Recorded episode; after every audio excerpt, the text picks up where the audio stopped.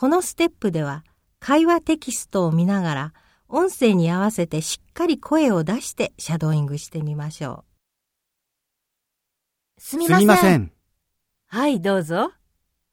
3年の王美玲と申します。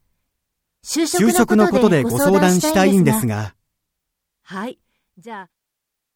トランさん、もう少し気をつけて練習するといいところがありますよ。14ページを見てください。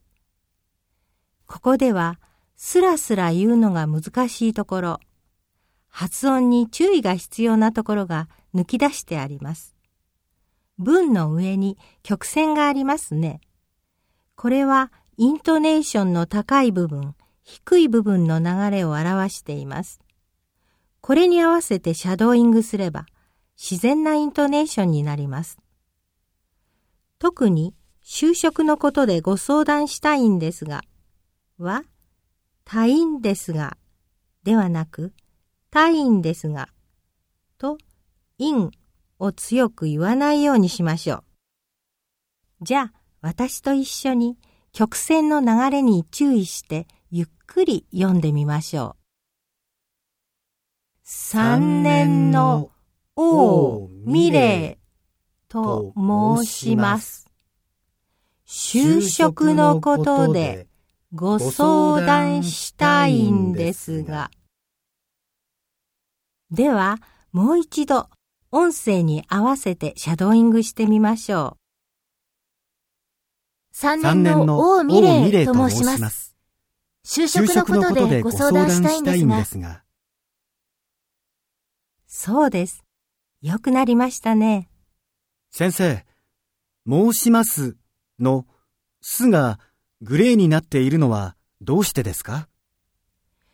申しますじゃなくて申しますと言います。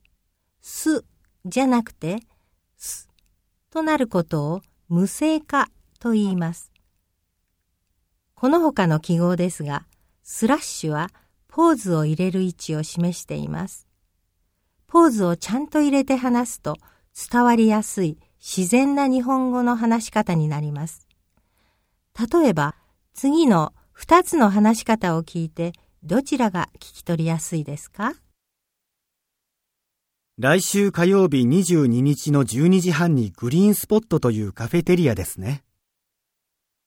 来週火曜日22日の12時半にグリーンスポットというカフェテリアですね。ポーズを入れた方がずっと聞きやすいですね。このように一塊で言うところとポーズを入れて少し休むところに気をつけましょう。それではもう一度大きな声でシャドーイングしてみましょう。すみません。すみません。はい、どうぞ。三年の王美玲と申します。就職のことでご相談したいんですが。音声そっくりに真似ることができましたね。